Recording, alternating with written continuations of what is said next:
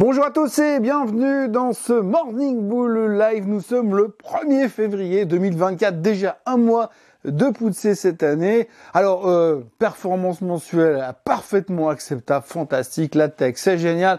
Bon, on a une petite prise de profit hier soir. Bon, c'est pour la fin du monde, hein. je veux dire, 2% de baisse et des poussières sur le Nasdaq, c'est limite une opportunité d'achat vu que c'est carton plein après avec l'intelligence artificielle. D'ailleurs, on l'a encore vu hier soir, hein, les résultats de Qualcomm étaient très bons. Les gars, ils ont chauffé tout le monde sur l'intelligence artificielle. Mais bon, on s'en foutait à la fin, le titre faisait rien. Un peu à la mode de Microsoft la veille. Mais alors, grosso modo, l'événement de la journée, c'était bien sûr la Fed. On va en reparler tout de suite.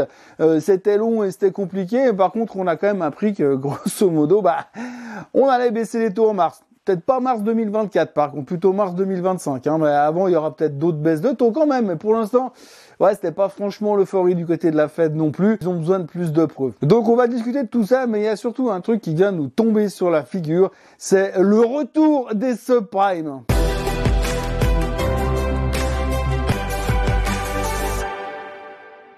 Oui, alors non, bien sûr, j'exagère un petit peu dans la thématique du retour des subprimes, mais disons que j'avais quand même envie de le placer celui-ci. Hein. Il s'est quand même passé un truc assez intéressant hier parce qu'il y a une banque qui s'appelle la New York Community Bank Corp. Alors non, vous la connaissez pas, hein. moi vous soyez un spécialiste des investissements dans les banques régionales aux États-Unis.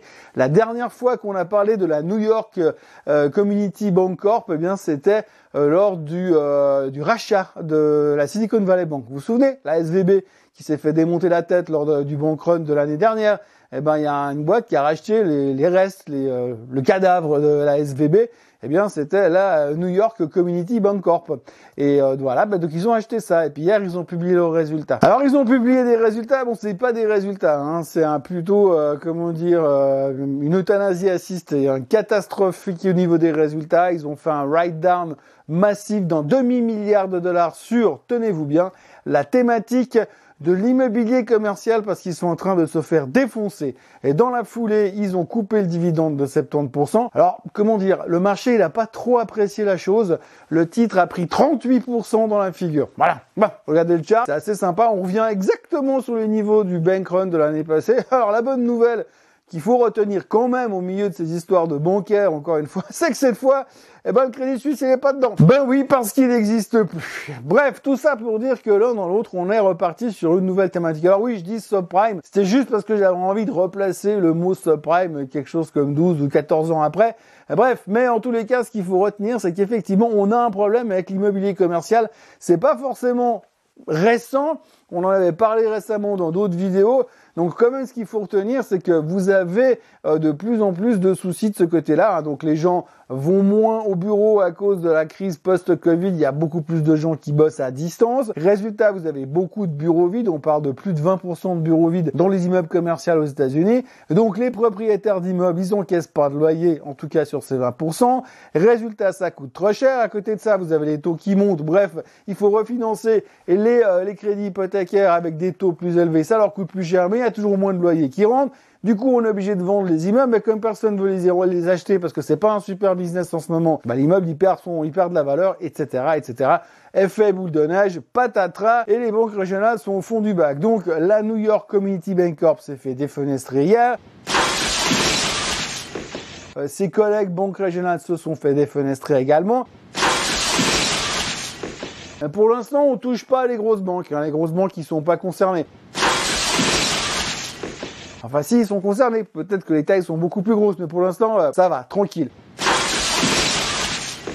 Bref, en tous les cas, mauvaise nouvelle dans le secteur banque régionale. On espère qu'il n'y aura pas de contagion. Mais ça montre encore une fois que c'est pas réellement terminé. Et si on prend juste euh, l'effet de l'Aon Building à Los Angeles, hein, qui a été racheté pour 98 millions de dollars il y a quelques années en arrière, autour de 2017 je crois, et qui a été revendu il y a quelques mois pour à peu près la moitié. Bah, c'est que 50 millions de dollars. Alors vous me direz par rapport aux 34 000 milliards de dettes du gouvernement américain, c'est les vacances. Mais quand même, quand même. Donc c'est un petit stress qui nous tombe dessus. Pour l'instant, ça va, on gère, on est plutôt confiant parce qu'il reste quand même l'intelligence artificielle. Mais voilà, c'est une mauvaise nouvelle dont on se serait bien passé. On devrait reparler bientôt de cette thématique de l'immobilier commercial. On se réjouit d'avance. Pour le reste, eh bien, on a digéré les résultats de Microsoft. Alors, le titre perdait 2% et des brouettes. Euh, AMD n'a finalement perdu qu'un petit peu plus de 2% également. Et puis, bah, c'était pas une catastrophe. Bon, Google perdait 7% et demi.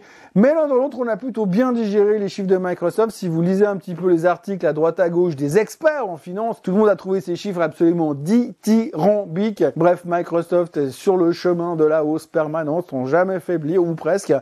Bon, effectivement, je pense que sur 15 ans, Microsoft devrait aller à 500 dollars. Entre deux, ce qui va se passer, arrête, ça reste quand même assez ésotérique, mais bon, les gens sont plutôt optimistes, relativement confiants, ce qui nous a euh, laissé déjà le temps de nous projeter euh, sur les chiffres qui vont sortir ce soir. Oui, parce que ce soir, on a quand même trois grands noms qui vont sortir, Apple, Amazon et Meta. Alors, en ce qui concerne Apple, la chose qu'on va regarder principalement, et c'est euh, le fait que depuis trois ou quatre trimestres de suite, ils ont une, baisse, un déclin dans les revenus. Donc ça, on aimerait bien que ça change cette fois. S'ils ont réussi à inverser la tendance cette fois, ça pourrait être considéré comme une bonne nouvelle. De l'autre côté, on verra Amazon Amazon. en fonction de comment ils ont fait leur comptabilité ce trimestre, on pourrait avoir un retour de la croissance qui serait également une bonne nouvelle. Et puis en ce qui concerne Meta, eh bien euh, les plus optimistes espèrent que le business de la publicité digitale qui a disparu chez Google, d'où la baisse de 7% hier, pourrait être en fait, simplement déplacé chez Meta. Rien n'est moins sûr, mais ça pourrait être une bonne nouvelle. Comme quoi on se raccroche à,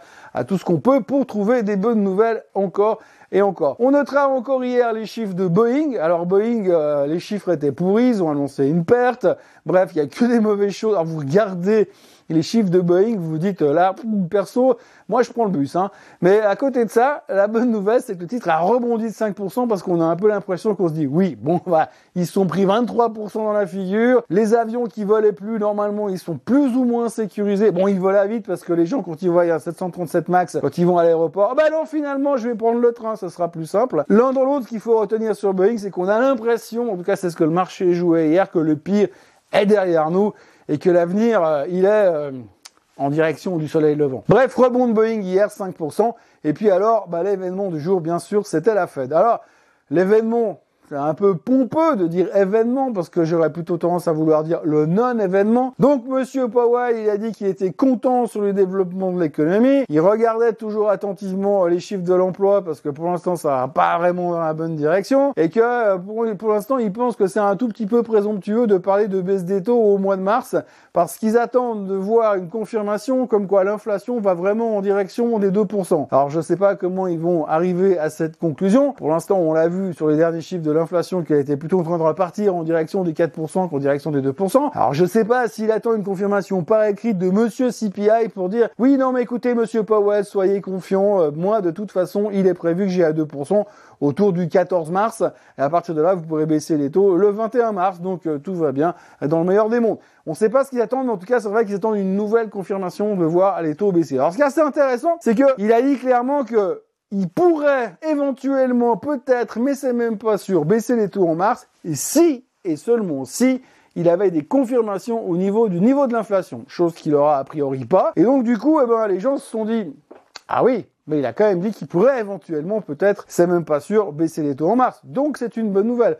Aujourd'hui, on frise encore euh, entre 45 et 49% de gens qui pensent qu'il va baisser les taux en mars. On a l'impression qu'ils se raccrochent tellement à leurs espoirs, espoirs sur lesquels ils ont fait leur rallye depuis novembre, décembre et janvier, euh, que finalement ils veulent pas oublier cette possibilité de voir les taux baisser en mars. Alors a priori, si c'est pas mars, ça pourrait être mai, mais c'est pas sûr. Euh, nous, on se raccroche toujours à 6 baisses de taux en 2024. Et là non plus, si on écoute un peu le discours de la fête, c'est pas non plus le chemin que ça prend. Donc pour l'instant, on continue à espérer, on continue à anticiper une amélioration au niveau des taux, mais on n'est pas 100% convaincu. Pour l'instant, nous, on essaie de s'auto-convaincre, mais quand on écoute la Fed, il y a de quoi avoir peur. Enfin, résultat, on n'est pas plus avancé qu'avant. Tout ce qu'il faut retenir, c'est qu'on va dire, oui, alors maintenant, mais maintenant, on va s'intéresser de très près aux chiffres macroéconomiques, parce que ça va nous donner une idée de quelle est la direction que la Fed va prendre. Ça tombe bien, parce que demain, on aura les non-farm payrolls, aujourd'hui, on aura les jobless claims, et puis après les non-farm payrolls, on pourra voir si vraiment il y a un ralentissement de l'emploi. Première étape, s'il y a un ralentissement, on dira ah ben c'est cool alors ça veut dire qu'on va dans la bonne direction. Manquera plus que le CPI en Suisse qui ensuite qui va commencer à plonger pour dire eh ben voilà, c'est bon, on pourra espérer voir une baisse des taux en mars. Donc il y a quand même une relativement haute conviction, puisqu'on est à un moment donné à plus qu'à 35%. Là, on revient pas loin de la parité de probabilité de voir baisser les taux en mars. Pourtant, je vous jure, si vous écoutez le discours de Powell, euh, perso, si on, les taux ils, baissent en mars, c'est qu'on a frisé le miracle et puis il y a un truc qui s'est passé de monstrueux entre deux. Je ne sais pas quoi, mais bon, affaire à suivre. Prochaine étape, les jobless claims de cet après-midi et les NFP de demain pour ce qui est d'essayer d'anticiper la suite des taux selon la Fed. Autrement, petit détour par la Chine, on notera ce matin qu'il y a les chiffres euh, du PMI selon Caixin qui, qui sont sortis. Alors, le, PMI version Caixin en Chine, c'est une version d'un contractant indépendant. C'est pas la version du gouvernement. Euh, la version du gouvernement nous a montré l'autre jour que l'économie chinoise était en contraction, donc en dessous des 50. Et ce matin, en Chine, euh, le Caixin PMI est sorti en dessus des 50, ce qui veut dire qu'elle est plus en contraction, mais en expansion. Donc, on a quand même un peu l'impression que bah, vous avez deux chiffres qui sont calculés selon plus ou moins les mêmes méthodes, mais par des sources différentes. Et le résultat est pas le même. Donc voilà, choisissez simplement votre camp.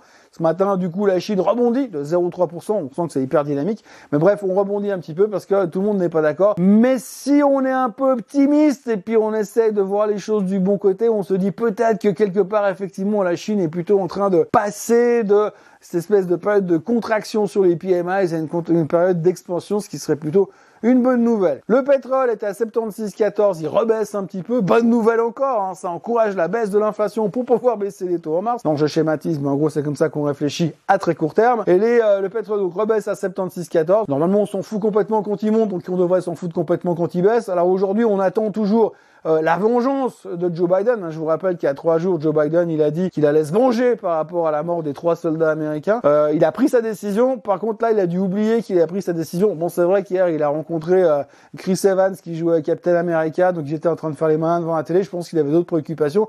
Puis comme il a la mémoire d'un demi-poisson rouge, forcément, il a peut-être oublié qu'il devait se venger du côté de la Syrie et de l'Iran. Bref, tout ça pour vous dire que le pétrole est à 76, l'or remonte gentiment, il est à 2062, mais il n'a pas l'air de vouloir démarrer plus loin pour l'instant. Le Bitcoin revient à 42 000 dollars. Et puis on est de retour euh, dans une éventuelle crise des subprimes. Je pense pas que ça sera la même qu'en 2008, mais par contre ça pourrait quand même être très très drôle à, très court terme. Voilà ce que l'on pouvait raconter aujourd'hui. Donc euh, le gros point c'était la Fed et l'autre gros point c'est euh, la tôle de New York Community Bank Corp qui s'est fait littéralement démonter la tête et je pense qu'on n'a pas fini d'en parler. D'ici là, n'oubliez pas de vous abonner à la chaîne Suisse Côte en français, de liker cette vidéo, de mettre le truc pour la cloche, comme ça à chaque fois que je publie une nouvelle vidéo, vous êtes avisé. Et puis moi, je vous retrouve comme d'habitude demain en pleine forme pour conclure cette magnifique semaine et ce premier jour du mois de février 2024. Soyez forts et à demain. Bye bye.